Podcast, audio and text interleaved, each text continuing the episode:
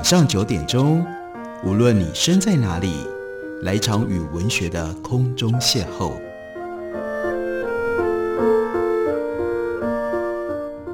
杨照谈书，邀您一同遨游文学世界，认识古今中外的经典之作。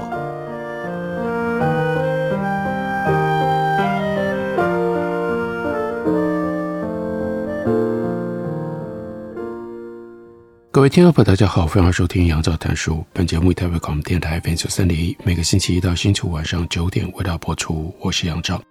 在今天的节目当中，要为大家介绍的，这是麦田出版的新书，一本关于从清代到民国，后来又贯穿到台湾，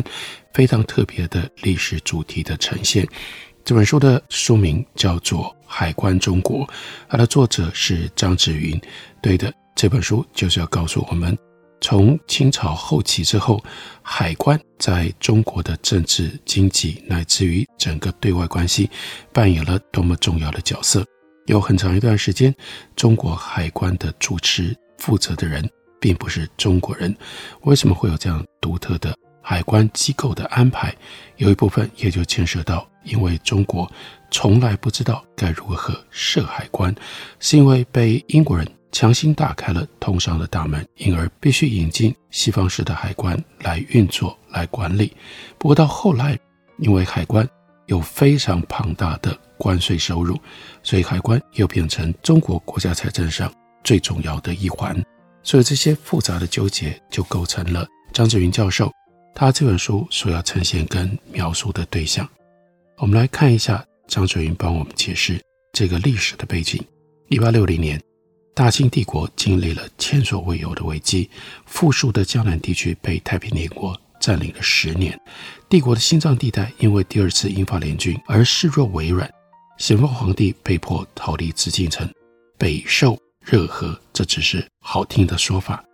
北京被打下来，圆明园被英法联军给焚毁，留下的是皇帝最为猜忌的六亲王奕欣在紫禁城内和英法联军周旋。另外还有年匪骚扰华北，还有回变起于西南跟西北，在这个大规模的事变当中，一个微不足道的小插曲，导致了一件重要的历史事件。那是一八五三年，上海小刀会趁着洪阳作乱，法国、英国、美国将江海关监督的行政职责移转给外国领事，成功的保护了中外贸易的顺利进行和列强对华的贸易利益。在英法美的税务监督监管之下，总税务司署就此建立。这本来被视为是一条针对地方叛乱、保护中外贸易的权宜之计，但是呢，权宜之计最后竟然持续了长达九十六年，将近一个世纪，并且呢，是相当长时间当中中国政府里最有效率的机构。令人惊讶的是，大清政府后来挺住了。这狼烟四起的危机，接下来又存续了半个多世纪。中央政府的满洲亲贵和地方的汉人督府，为了拯救濒临崩溃的大清帝国，就展开了洋务运动。洋务运动直接和中国海关、总税务司署以及外籍官员有着密不可分的关系。一八六三年开始，英国人赫德他树立总税务司，是第二任的外籍总税务司。赫德在任。一直到一九一一年，当一九零八年那个时候，赫德已经七十三岁，他申请长假要回英国的时候，清朝政府仍然保留他的职位和薪水，一直到他一九一一年在英国过世为止。赫德忠诚的服务使得他成为在华最有权力的外国人，更准确地说，他是清末荣宠不衰最有权力的官员之一，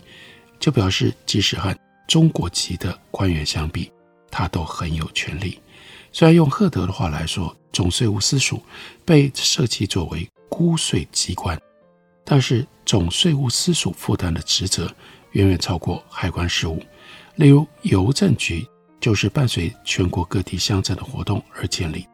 船钞项的创设，保护分布于沿海沿江的航运灯塔、无线信号站、浮标、信号浮标。另外有造册处的设置是为了要编辑出版中国的贸易数据报表，还有文字报告。一直到今天，这些统计资料仍然是我们研究近代中国经济史最为精确而且最为可靠的史料。总税务司署还负责各式各样的活动，例如说，在辖下有同文馆进行西式教育和翻译教育，协助建立中国的外交和领事服务，还有监督旅客和货物的检疫，以及负责港口卫生，还有参加万国博览会，并且组织中国的手工艺术品的展示，还有呢，保护海关征税收入来支付中国的内外债，到后来还有更庞大的赔款项目。一八五四年到一九五零年这一段期间。九十六年，一共有超过一万一千名的外籍官员服务于总税务司署，并且履行前面所说到的这些职责。另外，还有一万一千名华籍官员受雇从事文书、劳务等。外籍官员有重要的国际影响力，拥有最高的行政管理权，并且在关键时刻协助清政府制定国家政策的方向。虽然总税务司署，提高中国政府的效率，但外籍官员却不免也妨碍了中国的自主性。对于总税务司署的负面情绪，就源自于这种外籍身份，而这通常就被贴上了帝国主义或殖民主义的标签。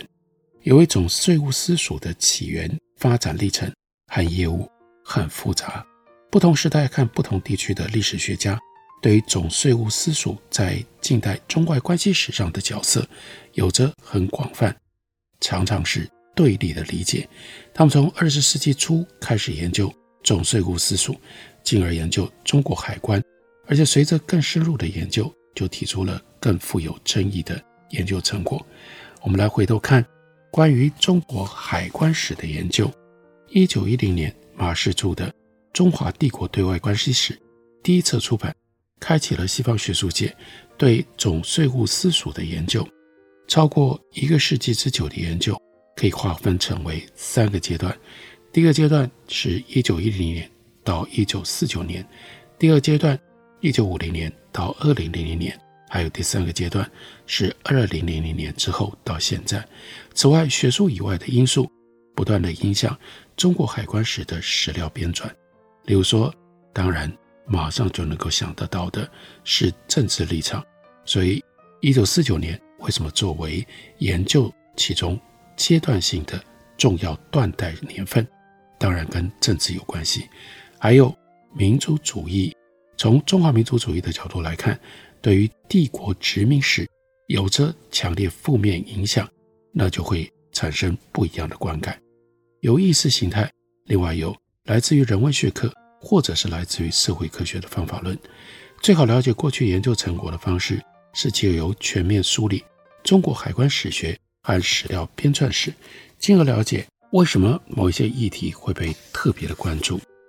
在一九二五年的时候，我们可以看得到中国民族主义的浪潮降温。另外，有中央研究院等建立了更加强基础研究，而基础研究所需要的数据就是中国海关造册处。长久收集的材料，所以学界从海关行政权的收回，逐渐聚焦到全面调查中国海关的统计资料。那除了经济史学家之外，另外呢有郑有奎，他眼见抗战时期中国受到日本军事跟经济的侵略，更加关注中国户籍贸易统计的资料。在八年抗战期间，郑有奎和韩启同。向中国海关借调统计资料，编辑了《中国户籍贸易统计》，一九三六年到一九四零年。接下来就在这个时候，有一位英籍的青年学者突然出现，那就是鼎鼎大名的 John King Fairbank。他的中文名字是费正清。他在大学时候开始研究中国海关，并且在一九三零年完成了他的文学学士论文。题目是《英国政策与中国海关的起源（一八五零到一八五四）》。费正清一九三二年来到了中国，对他来说，当时正是研究中国海关的最佳时刻。有了海关图书馆，还有另外中国经济史学家的帮助，费正清就在中国收集了足够多的原始资料，完成了五篇期刊论文。同时，研究中国海关的外国史学家仍然是以中国海关的关内史学家作为主力，因为运用造册处的资料，威尔特他就完成了《中国关税严格史》（一八四三到一九三八）。这是一部从中国的视角出发，描述中国如何失去和重拾关税自主权的历史巨作。他不只是采取了中国中心观，而且这本书也包含了无数历史大小事件的细节。例如说，一九二五年前后关税自主会议上，广东国民政府和港英政府关于省港大罢工的交涉细节。接着之后。威尔特着手准备中国海关史的学术著作，为这本专著铺垫。威尔特先是写了《The Origin and Development of the Chinese Customs Service, 1842 to 1911》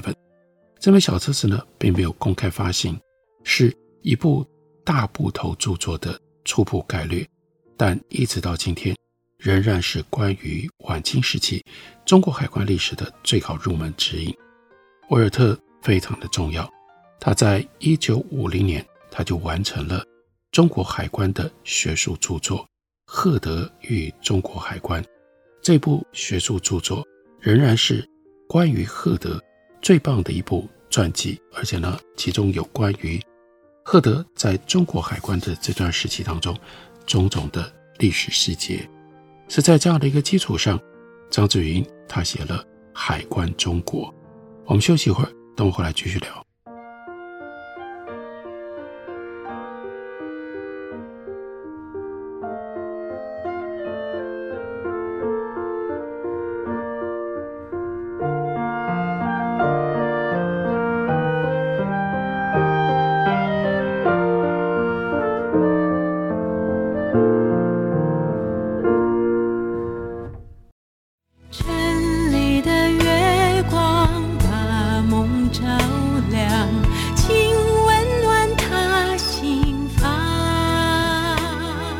大家好，我是于台烟，听见台北的声音，就在台北广播电台 FM 九三点一 AM 一一三四。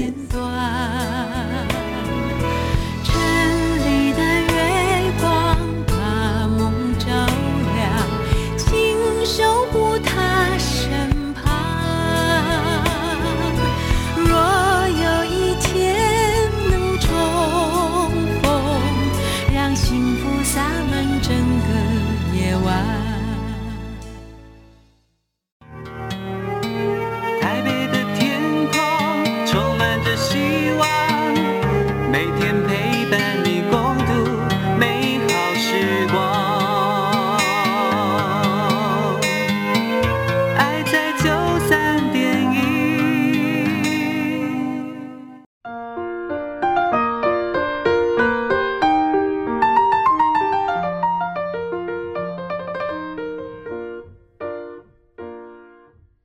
感谢您继续收听《杨照谈书》。本节目以台北广播电台 FM 九三点一，每个星期一到星期五晚上九点，为大家播出到九点半。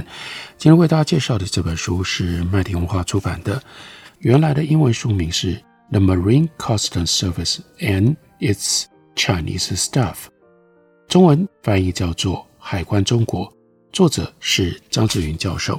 在这本书里，很值得我们特别关注的，那就是到底我们如何理解。中国海关，尤其这些中国海关和外国人和帝国主义之间的关系。另外，在今天的学界是用什么样不同的角度、不同的历史的架构来理解中国海关的呢？张志云教授就告诉我们，自从一九一零年第一册《中华帝国对外关系史》出版以来，尽管已经经过了四五代学者的努力，但是各地学者对于中国海关仍然有待进一步的探索。其中主要的原因是历史学家理解中国海关资料的途径有所差异。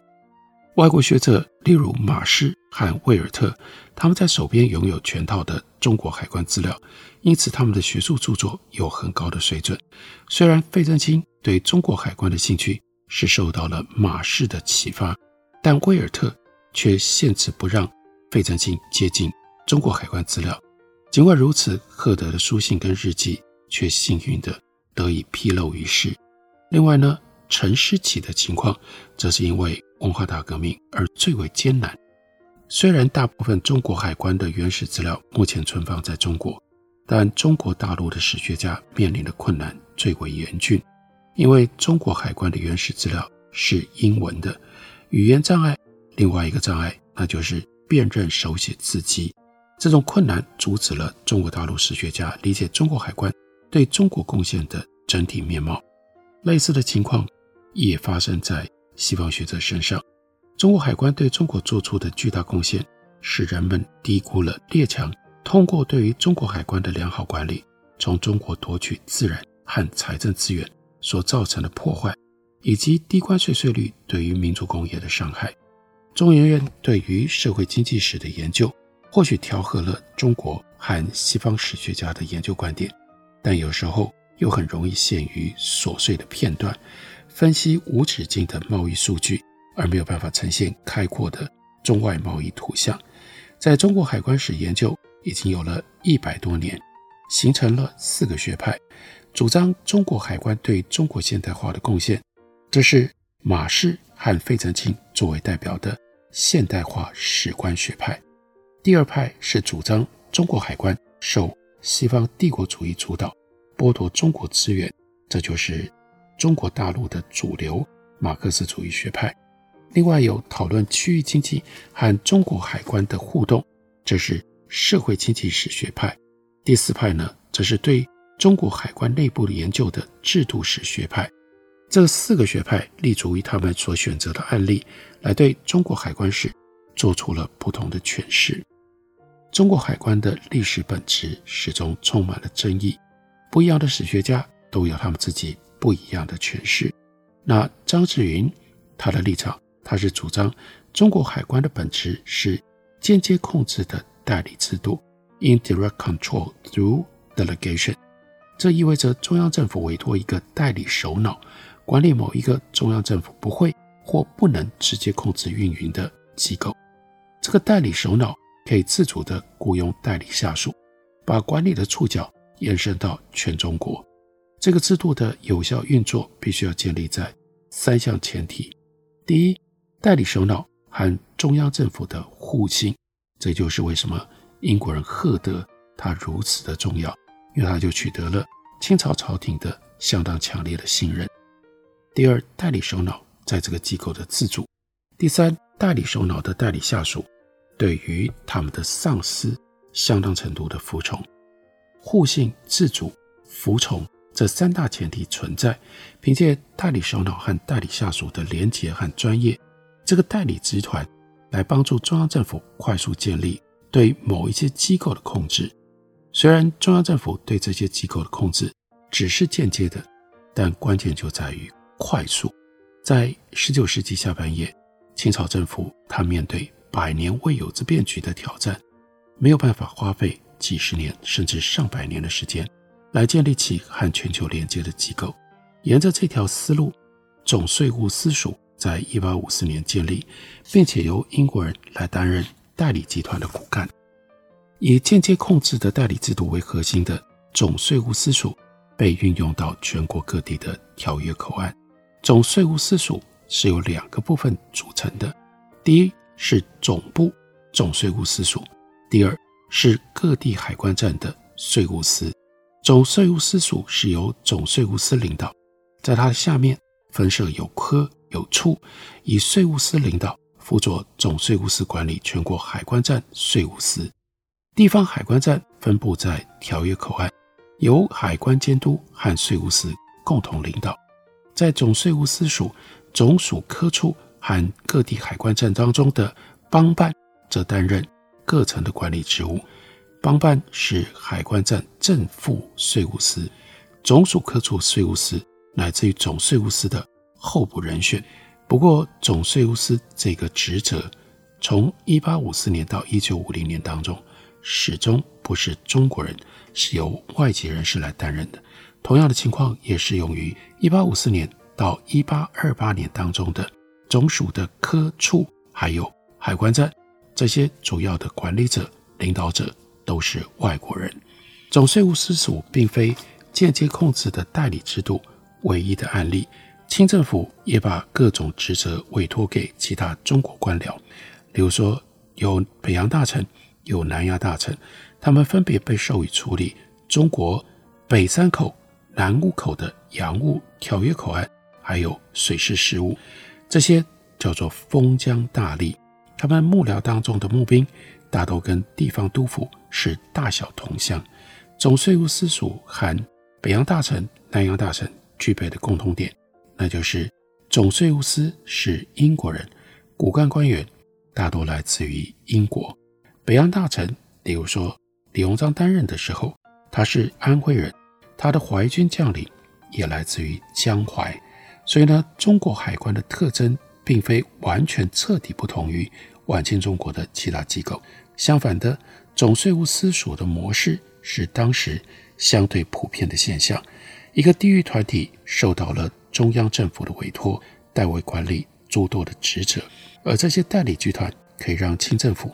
省心省时，间接的来营运这些机构，并且跟中央政府维持一种机密关系。间接控制的代理制度的便利之处，那就是快速而且有效，因为中央就不需要去训练一批官僚去营运这些机构，而且也不需要完全重建政府的体系。不过当然有缺点了，缺点就出在间接，因为中央政府时常就失去了对这些机构的控制，而这些代理集团就形成了强枝弱干、尾大不掉的态势。到了二十世纪的时候，中央政府要试图解决间接控制的代理制度尾大不掉，就想出了三种不同的方案。第一个方案似乎最有效，或者说简单而且粗暴。中央政府替换代理首脑，并且换上中央政府的心腹。假如代理首脑被怀疑对政府是致命威胁的话，第一个方案可以立即画下停损点，并且解决眼下的燃眉之急。当燃眉之急解决了之后，再过一段时间可以看得出来，第一个方案明显无效。为什么？因为代理下属所组成的代理集团根本就不听命于中央政府所派任的新任代理首脑。变通的方法，那就是中央政府从代理下属当中来挑选新的代理首脑。但这个方法同样不成功，因为新旧代理首脑来自于同一个代理集团，所以无法保证新的代理首脑会服从中央政府的领导。再下来有第二项方案比较中庸，那是中央政府在原有代理集团之上创立一个新的监督机构，如此一来，这个监督机构就从原来的机构当中获得了更多的经验，假以时日。就可以成为替换原有机构的最佳选择。此外，总税务司署事实上是一个中国政府当中的中级机构，中央政府很容易就降低它的级别。在清末新政的时期，总税务司署曾经有一次被降低等级，代理首脑当然这个时候也就被间接的降低了等级。税务督办和税务处就是为了这个目的而设的。不过，这第二招也有显著的问题，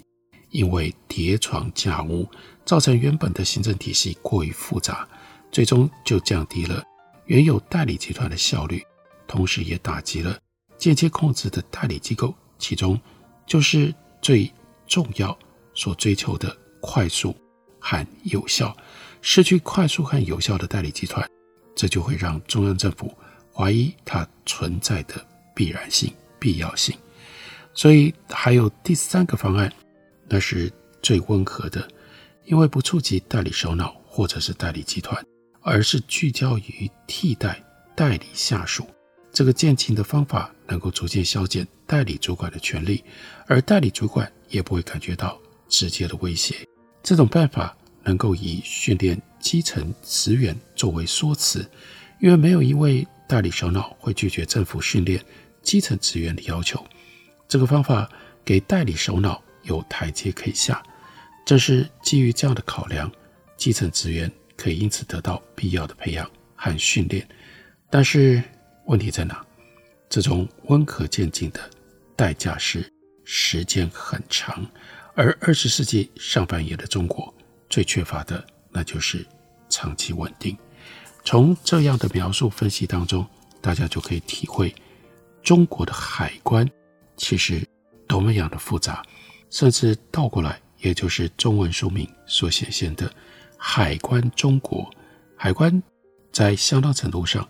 不只是影响，甚至管理了中国。刺激中国的各种不同的改变，大家了解这段中国改造的过程，